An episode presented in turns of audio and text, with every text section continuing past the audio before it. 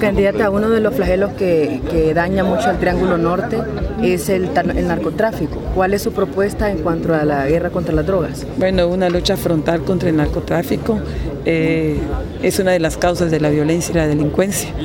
Eh, obviamente en, en el último gobierno las incautaciones han bajado. Tenemos que fortalecer en nuestras relaciones con Estados Unidos y el apoyo de la comunidad internacional es importante.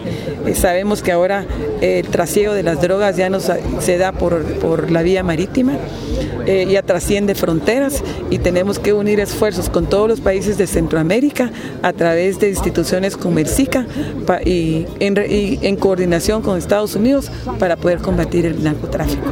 Pero también es importante si hay, eh, si hay tráfico de drogas es porque hay consumidores.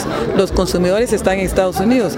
También estamos preocupados por ver el menudeo del narcotráfico aquí en Guatemala, que hoy está afectando a muchos jóvenes que hoy están ya eh, realmente porque se cambió el sistema de pago de las drogas, ahora se está pagando con drogas, no con dinero, y eso ha generado el menudeo de las drogas para que, o sea, realmente afectando a nuestra juventud.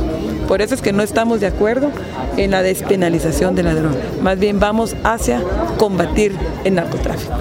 ¿Usted cree que el problema, la alianza Plan para la Prosperidad es un plan Colombia implementado en el Triángulo Norte? Yo creo que es un poco diferente, pero es un tema, es una alianza, un acuerdo con, con Estados Unidos que nos da la oportunidad de poder invertir eh, en el desarrollo del capital humano que tanta falta está haciendo en nuestro país.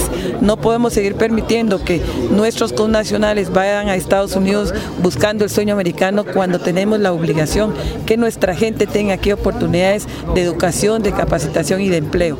Y sobre todo cuando sabemos que está focalizado en la, en la población indígena. Ahí es donde están, donde tenemos más pobreza, más extrema pobreza, falta de educación, falta de oportunidades y falta de empleo.